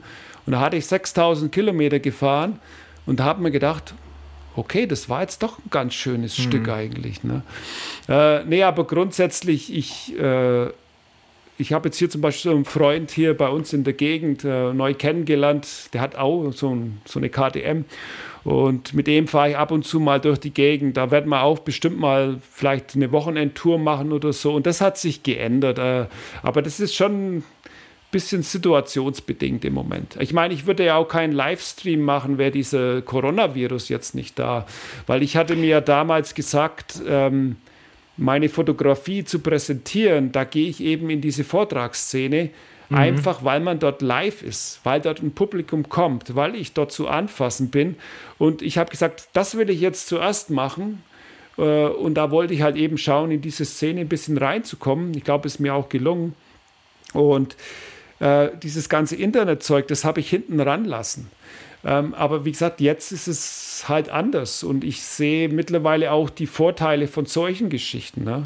Ein Live-Vortrag ist natürlich immer was anderes, weil wenn du direkt Feedback hast, wenn du den Leuten in die Augen schauen kannst, das ist immer was anderes. Ne? Hier im Chat, das ist, hm, ich meine, was ich hier so aus dem Augenwinkel lese, kommt es doch überwiegend gut an, aber es ist natürlich doch immer noch so eine kleine, mh, hm, es ist doch noch so eine kleine Mini-Barriere dazwischen. Ne? Ich bin ehrlich gesagt auch froh, dass wir das machen können, finde das auch ähm, super gut, aber klar, mir, äh, ich habe natürlich auch die Hummeln im Hintern. Ich habe übrigens auch geplant, dieses Jahr nach Portugal zu fahren. Ja, du magst eine Fotoreise, ja. da habe ich gesehen. Ne? Genau, ja, wobei ich da mittlerweile auch schon nicht mehr sicher bin, ob das mh, hm, stattfindet. Vielleicht darf ich dafür mal Werbung machen, aber ich wurde tatsächlich angeschrieben letztes Jahr, ob ich nicht Lust hätte, von einem großen Fotoreiseanbieter diese eine Fotoreise zu begleiten, aber als Fotograf, also jetzt nicht als Motorradguide, sondern quasi hinten dran und dann aber auf den einzelnen Stationen quasi eine Art Fotoworkshop zu geben. Also zu sagen, wie kann man von seiner Fotoreise eine schöne Fotoreportage machen. Immer dann auch, hm, dass man sich morgens oder abends vielleicht eine Stunde Zeit nimmt, um so ein bisschen Theorie zu machen. Man fährt dann natürlich ein bisschen weniger, Fand ich aber super interessant. Nur ich fürchte, ehrlich gesagt, ich glaube, der eine Termin war im März oder April geplant. Mhm. Ich fürchte, dass. Portugal äh, sieht es gerade schlecht aus. Geht in die Hose. Portugal ist gerade nicht so nicht so weit vorne. Ne? Sag mal, ich muss jetzt mal, hm, ich brauche jetzt noch mal ein bisschen, ein bisschen Unterhaltung hier. Äh, du hast doch bestimmt auch so ein paar Schreckmomente. Ne? Also du hast ja schon gesagt, dass dein Motorrad jetzt auch nicht immer hundertprozentig mitgespielt hat. Ja. Und, also nur zur äh, Info, liebe Zuschauer, wir haben jetzt knapp ein Drittel von meiner Fotos durch. Das heißt, da müssen wir halt nochmal eine Folge machen. Ja, wie gesagt, vielleicht kannst du dir ja auch etwas nee, komprimieren. Aber vielleicht ich, machen wir auch die nächste, wir können ja die nächste Folge, ja, bitte? mein äh, Lieblingsbild zeigen. Oder wo ich, also wo, wenn ich an Südamerika denke, immer, für mich ist das das schönste Bild einfach. Das ist das hier. Das ist natürlich so ein Bild, was man sich an die Wand hängt. Ne? Aber guck mal, das ist zum Beispiel, jetzt mal aus fotografischer Sicht, für mich ist, was ich an diesem Bild so geil finde, ist halt, dass da einfach ein Mensch mit drauf ist. Und ich persönlich finde ja, solche imposanten Landschaftsbilder, finde ich schön. Aber der Mensch da drin, und sei er nur so klein wie hier, das ist einfach das i-Töpfelchen. Nee, ja? das ist, wenn ich, äh, auch bei meinem Vortrag sage ich das immer, das, das war so ein Moment, der hat mich total bewegt. Da war ja auch bei so einem Bauern, das ist jetzt äh, Peru, Huaras. Und ja, da bin ich dieser Frau hinterhergelaufen, um eben dieses Bild zu kriegen. Aber das ist wirklich die Stimmung, diese Stimmung, die, die führt mich sofort an diesen Ort zurück. Und ähm, ja, davon, davon habe ich natürlich noch viele mehr Fotos. Der, Vielleicht machen wir es ja so. Der Paddy will jetzt lieber also, die, die, die Pannenfotos sehen. Ich möchte jetzt einmal was sagen. okay. Ich möchte jetzt einmal kurz dazwischen. Und mein Vorschlag wäre einfach, dass wir den, wenn wir einen zweiten Termin machen, den Stream, dass wir den vielleicht ein bisschen fotolastiger machen, dass du einfach sagst, du suchst dir ein paar Fotos raus, wo du dann etwas mehr dazu erzählst. Ja, du, das ist das also Problem. So ich kann zu, zu jedem von diesen Fotos zehn Minuten eine Geschichte erzählen. Ja, kannst du doch, aber dann, dann kannst du halt nur, kannst du halt nur fünf Bilder rausmachen oder sechs. Nein, das ist. Ne? Das, das passt schon so. Ja. Ähm, auf jeden Fall. Ähm, die Leute können ja mein Buch auch kaufen dann. Da sind alle Bilder drin. ja, da machen wir gleich für Werbung. Das hebt ihr mal bitte auf, ja.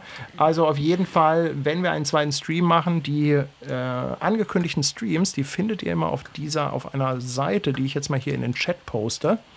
Dort sind immer alle angekündigten Livestreams und wenn ich mit dem Martin einen zweiten Termin vereinbare, findet ihr den dort. So. So, also praktisch zurück zum Motorrad und Reisen. Zurück zum Motorrad. Jawohl. Äh, ich habe da eine Selektion von zehn Bildern. Die ich, habe ich genannt Shitty Situations. Äh, und das interessiert ja ein Paddy jetzt besonders, also als äh, Newbie in der ganzen Motorradfahrerszene. Es ist so, ja, es ist so. Ähm, wir hatten ja schon mal gesprochen, ne? ich glaube letztes Jahr war es so, da hatten wir sogar mal gesagt, hey, wir machen miteinander eine Tour und da warst du schon in der Schweiz und ich war irgendwie eine Woche später da. Ja, und dann sind ich, etwas aneinander vorbei. Und dann habe ich dir aber gleich geschrieben, ja, du bist wahrscheinlich nicht so der Zelte, habe ich geschrieben. So. Mhm. Und das ist halt ein großes Ding bei mir. Und ja, Shitty Situations, da sieht man, habe ich noch ein bisschen längere Haare. Es ist fast zehn Jahre her, dieses Bild. Äh, minus 30 Grad. Äh, ich war in Norwegen unterwegs und ich habe keine Unterkunft gefunden. Ja, da bin ich hier. Das sind äh, nachts auch die Wölfe durchgelaufen irgendwie oder was die mir erzählt haben den Tag drauf. Da habe ich dann praktisch im Schlafsack geschlafen, das Motorrad im Hintergrund, ähm, weil ich einfach keine Unterkunft gefunden habe.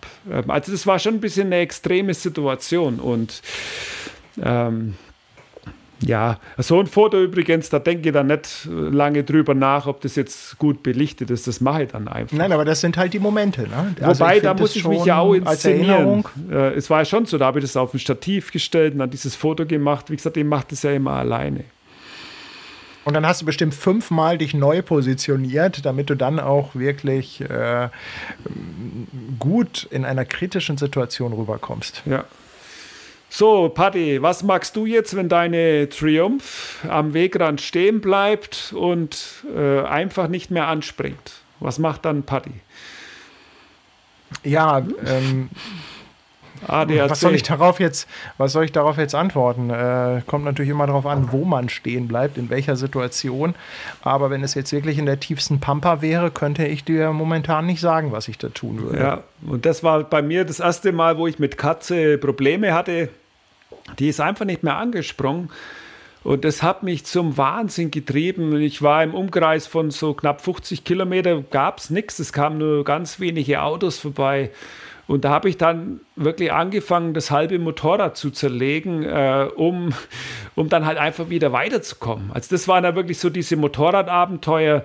Rückblickend ist es eigentlich lächerlich, es war nur der Benzinfilter. Also hätte ich damals äh, drei Benzinfilter dabei gehabt, dann hätte ich das Problem nicht mehr gehabt. Aber ja, da muss Wahrscheinlich man hattest du aber auch damals noch nicht die Erfahrung. Ja, doch mit Motorrädern ja. schon, aber mit diesem Motorrad nicht, äh, weil es ja schon sehr neu war. Aber äh, ja, ich habe es zum Glück dann hinbekommen. Wobei die Geschichte im Ganzen, da könnt ihr jetzt auch eine Stunde lang erzählen. äh, ja, wir machen eine Serie draus. So. Das ist wieder Bolivien. Wasser. Ja, das war eine richtige shitty Situation, weil was man hier nicht sieht, ist, ähm, ich habe praktisch das Motorrad mit ganz viel Gas rausgebracht. In dem Moment ist mir aber das Ventil hinten gebrochen am Hinterrad.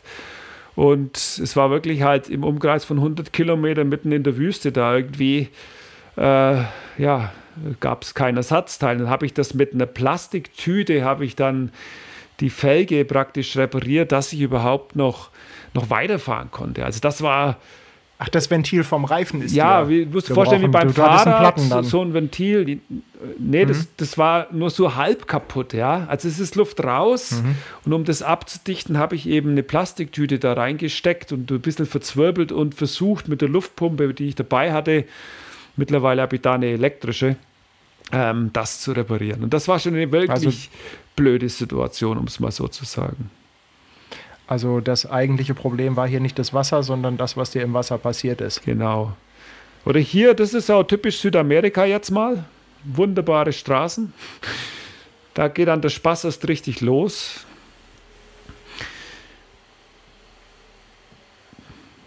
Würde dich sowas noch locken, Paddy? Bei sowas? Also ich, ähm, ich, muss, ich muss dir das ganz ehrlich sagen, ich hätte das schon größten Bock drauf, sowas mal zu Echt? machen. Ähm, Aber nicht mit deiner Triumph, ich, oder? Ja, du, da bin ich letztendlich aber auch so, dass ich sage, das ist ein Gerät, ne? das muss das abkönnen. Gut, dass, meine, dass mein äh, Moped dafür jetzt nicht so geeignet ist, ist klar. Hm, ich sag mal, ich hätte schon Lust, mal sowas zu machen. Also ich hätte echt riesen Spaß dran. Ich hätte einfach äh, größten Respekt an diese Offroad-Geschichten, weil ich es einfach noch nie wirklich gemacht habe, bis auf ein bisschen Schotter mal. Ne? Und mh, mm, ich, ich, ich weiß nicht, was das für eine Herausforderung ist. Also ich, äh, ich kenne mich damit nicht aus. Also ich habe mal gehört, dass du, dass bei Offroad wahrscheinlich eigentlich das Schlimmste ist, zu langsam zu fahren. Man muss wieder einen gewissen Speed drauf haben und so. Und das sind so Dinge, das müsste ich natürlich erstmal üben, aber Lust also hätte ich, ich das schon zu. tatsächlich äh, bei euch dort oben im Norden habe ich einen, da gibt's, das war aber in Bremerhaven, ähm, vielleicht von, da gibt es aber in Hamburg auch was, einfach mal so auf äh, eine Motocross-Bahn gehen. Die bieten so mhm. Enduro-Kurse an, das habe ich auch gemacht. Da lernt man viel, wie man stehen muss und so. Und mhm. das ist natürlich, das ist tatsächlich so, umso schwerer ein Motorrad ist, umso schneller muss man eigentlich fahren im Gelände, um es stabil zu bekommen. Und das ähm, musst du vom Kopf her erstmal hinkriegen, weil ich sag mal, der Neuling ist ja eher vorsichtig. Ja, ja also, also, ne, also ich sag mal, wenn man keine Ahnung hat, dann ist man ja eher so, ah, guck mal, das kenne ich nicht. Äh, da gebe ich jetzt nicht Vollgas. Ja, also ich bin da, ich bin eigentlich auch mit, ja, ich habe tatsächlich noch nie einen Unfall gehabt, also richtig äh, mal um, also umfallen, ja, aber richtig einen Unfall. Dann habe ich dir ja, dann habe ich dir ja was voraus. Das, das, das kenne ich tatsächlich nicht. Ähm, und dieses ganze Off, die Sache ist ja die, wenn ich dir jetzt diese Bilder zeige mit diesem Offroad, auch in Südamerika war ich äh, 90 Prozent der gefahrenen Strecken war ich, äh, war ich auf Asphaltstraßen unterwegs. Oder sag mal 80 Prozent. Oder jetzt in Europa diese Tour, da musste ich für die Magazine, ich schreibe ja für Motorradmagazine, da musste ich immer ab, extra einen Feldweg suchen, dass ich mal irgendwas Offroad-mäßiges gefunden hatte. Ne? Damit das für dein Magazin gerecht ist. Ja. Damit können wir vielleicht abschließen. Das, das ist ja. Ach, so, was ist falsch Feuerchen. an dem Bild? Äh, Sieht es jemand? Da bin ich jetzt mal gespannt. Was ist falsch was? an dem Bild, lieber Chat? Falsch? Ja, was ist falsch an dem Bild? Was darf an, eigentlich nicht so sein? Sag mal mal so. Kommt jemand drauf? Was darf nicht so sein? Ähm, würde ich jetzt mal spontan nicht drauf kommen. Wir müssen immer so einen Moment Guck warten. Doch mal genau hin. Guck doch mal genau Wobei, hin. das ist echt besser geworden. Also der YouTube, äh, ich glaube, der Stream hat nur noch eine Verzögerung von, äh, ich glaube, nur noch knapp. Also nein, das, das Hinterrad ist dran und der Gasbrenner ist auch okay. Das Nummernschild ja. ist verbogen, ja. Dann guck doch noch mal ein bisschen genauer. Ja, mh. Mm. Ich, ich, ich weiß jetzt nicht, wo ich hingucken muss. Ist es am Motor? Ist es was am Motorrad oder ist es was an dir? Komm, hilf mal. Der Koffer ist kaputt. Und das hatte ich ja der einleitend Koffer. schon gesagt. Ich hatte doch einen Unfall in den USA und es war genau der Tag. So, da fährt man erstmal. Das muss so. Also da fährt man erstmal jemand mit dem Auto in den Koffer hinten rein, dann musste ich zur Polizei, ein Riesendrama. Äh, ich hatte noch Glück, dass, dass, dass mir wirklich nichts passiert ist. Also ich bin, das ist nur der Koffer weggeflogen, ich habe das Motorrad noch anhalten können. Ähm, und da bin ich eben weitergefahren und es gab nirgends eine Unterkunft. Und wer jetzt noch genauer hinschaut, der sieht ganz vorne rechts eine Hülse von einer, von einer Patrone, also eine, von einer Pistole. Und das Bild ist in der USA entstanden. Tatsächlich, jetzt sehe ich Genau, und ich habe dann praktisch, weil ich nichts anderes gefunden habe, äh, auf dem Schießplatz übernachtet. So, und dann ging es halt dann irgendwann los, dass nachts um eins, das hat den Nachbar scheinbar nicht gepasst, dann hat er angefangen damit mit, äh, ja, mit, mit, mit irgendeinem Gewehr durch die Gegend zu schießen und Leuchtraketen in die Luft.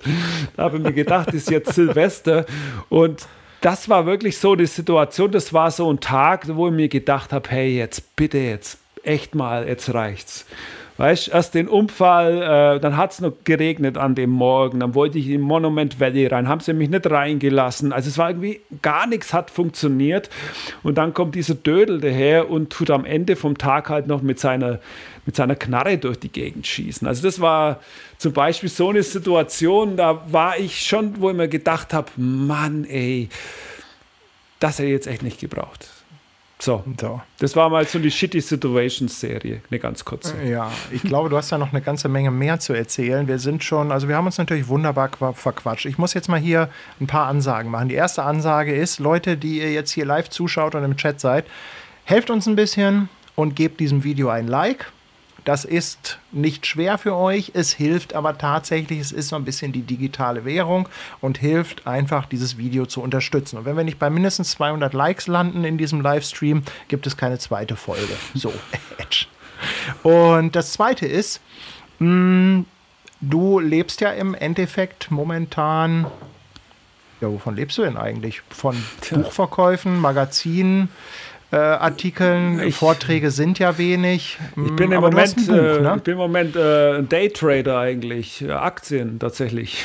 Oh Gott. das funktioniert sehr gut. Da war die letzten Wochen echt, da habe ich äh, mir mit dieser GameStop-Geschichte, wenn man sich da eingefuchst hat, da war richtig was zu holen.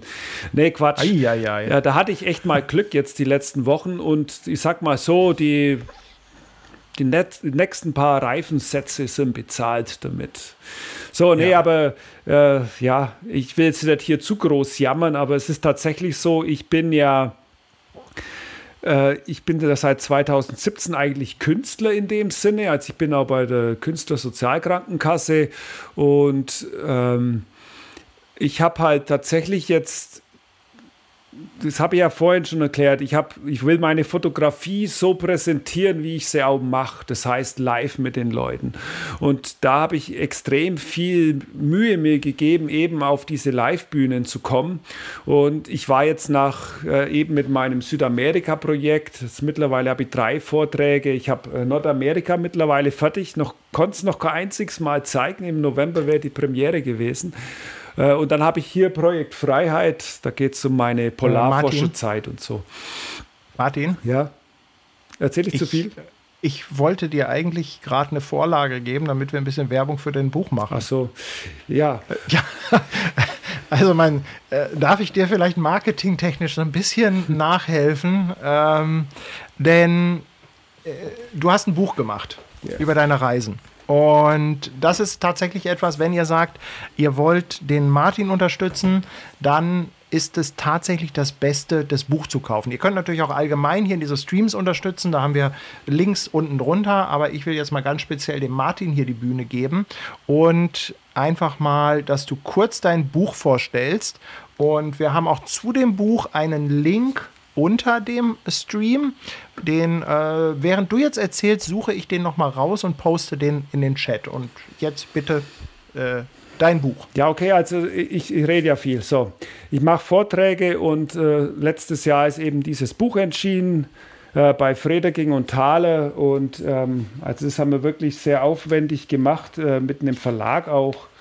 Und ich muss mal gucken, das zum Beispiel, da ist jede Menge Abenteuer drin ähm, meine Geschichte, auch sehr viel Texte, alles äh, in Bezug zu dem Vortrag. Es gibt auch richtig viel zu lesen. Bisschen Philosophie ist drin. Und äh, ja, es ging ja darum, wie ich mein Geld verdiene. Das ist tatsächlich so, dass aus fotografischer Sicht äh, der Buchverkauf jetzt im Moment das einzige ist, mit dem ich Geld generieren kann. Und ähm, da bin ich halt jetzt natürlich im Vergleich zu Leuten, die Videos machen, äh, streamen, was der Geier, ein bisschen schlecht aufgestellt, aber na okay, ich kämpfe mich halt äh, durch die Runde. Und äh, ich kann auch sagen, der Nachfolger äh, ist schon in der Mache. Das Layout ist eigentlich schon fast fertig. Und da geht es also dann haben, nach Nordamerika. Wir haben da, wenn ich äh, mal auf die Seite gehe, wir sprechen hier über 190 Seiten, wir sprechen über 180 Bilder und wir sprechen vor allem auch nicht nur über ein reines Bilderbuch, sondern du hast auch Text dazu geschrieben. Das heißt, es gibt auch ein bisschen Geschichte dazu. Und wir sprechen über ein Hardcover und 40 Euro. Also ja, Leute, also ganz ehrlich, ne? Also wenn ihr den, wenn ihr so diesen, den Martin und diesen Stream unterstützen wollt, kauft einfach das Buch. Das ist das Beste, was man machen kann, weil ihr habt dann auch noch was Schönes. Schade, dass jetzt nicht Weihnachten ist, würde ich sagen, ist ein tolles Weihnachtsgeschenk, aber gönnt es euch einfach selber. Und eine Signatur gibt es, glaube ich, auch oben drauf, ne? Das kann ich natürlich machen, ja. Ja. Sehr ähm, cool. Ja, es ist, äh, ist halt so und ähm, ich darf mich nicht zu sehr beschweren, da ich tatsächlich Künstler bin, gibt es ab und zu Geld hier vom Herrn Söder bei uns in Bayern und der, der peppelt mich gerade so über die Runden und ähm, ich hoffe jetzt aber, du kennst es ja selber, du willst ja du willst ja auf den, deinen eigenen Beinen stehen. Das heißt, ich würde jetzt einfach gern mal wieder neue Reisen machen. Ich freue mich auf die Fotoreise mhm. im Oktober nach Bolivien wo ich ja dann 19 Tage eben Leute mitnehme. Übrigens sehr bekannte Agentur, vielleicht kennst du die Zoom Expeditions. Da war der Gunther auch immer unterwegs mit denen. Oder ist mit denen unterwegs. Also, also kenne ich jetzt nicht die Agentur, aber ähm, ich, ich habe natürlich von diesen Reisen schon mal. Ja, also da freue ich mich äh, drauf. Ich hoffe, dass es möglich ist, dass dieser Virus bis dann weg ist. Und dann hoffe ich natürlich auch, äh, ja, meine nächsten Auftritte sind im Frühjahr 22 geplant, aber auch diese wurden tatsächlich schon verschoben, manche auf 23. Und ich wünsche mir halt einfach, dass es da wieder weitergehen kann und dass ich dann praktisch, das war immer mein Traum, so zwei, drei Monate in Deutschland im Jahr und die neun Monate unterwegs und praktisch neue Abenteuer erleben und, und reisen. Das war mein Ding. Okay. Gut, Martin, also ich fand es ähm, super interessant. Hm, ich würde sagen, wir machen einen zweiten Termin. Das wird ein bisschen dauern, weil, hm, kann ich vielleicht auch mal ankündigen, nächste Woche habe ich auch zwei Streams. Da habe ich am Montag wieder mit der Maria äh, für die eingeschworene Fangemeinde den Ugly Location Talk. Und dann habe ich äh, nächste Woche den Alexander Heinrichs zu Gast. Hm, und wir suchen einfach einen zweiten Termin. Das kann jetzt einfach äh, drei, vier Wochen dauern. Ihr da draußen, euch auf jeden Fall vielen Dank für die Unterstützung, auch für die ganzen Likes. Mm, wenn ihr informiert werden wollt, wie gesagt, die Seite hatte ich gepostet, wo immer die Livestreams angekündigt werden. Ansonsten kann man natürlich auch einfach den Kanal abonnieren. Wir geben uns natürlich immer größte Mühe, kurz vorher nochmal alles voll zu spammen, damit auch wirklich die ganze Welt da draußen sieht, dass wir gerade online sind. Na?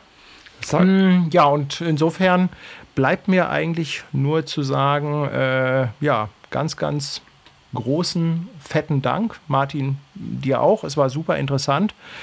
Mm, ja, und viel mehr fällt mir jetzt eigentlich nicht mehr ein, außer Tschüss zu sagen. Ja, dann auch Tschüss. Ähm, was ist denn mit den Fragen? also wenn, ich jetzt Zuschauer wäre, dann würde ich mir denken, ja, äh, du, okay. ich schreibe hier seit, seit eineinhalb Stunden Fragen und die antworten nicht es ist, es ist echt ein Problem. Dadurch, dass wir halt jetzt wirklich knapp 500 Leute online hatten und im Chat auch eine ordentliche Frequenz ist, ich, ich krieg's einfach, ich krieg die relevanten Fragen nicht rausgefiltert. Hm, ich, äh, ich werde für nächstes Mal, werde ich gucken, dass ich jemanden finde, der den Chat überwacht und uns die relevanten Fragen dann irgendwie in ein Google-Dokument kopiert. Das kann ja jemand von außerhalb sein. Also es kann ja jemand sein, der auch einfach sagt, Mensch, er möchte hier irgendwie ein bisschen unterstützen. Vielleicht kriege ich auch meine Frau dazu, dass sie das macht. Also dann müssen wir einfach das nächste Mal, müssen wir einfach die Hälfte für Fragen reservieren.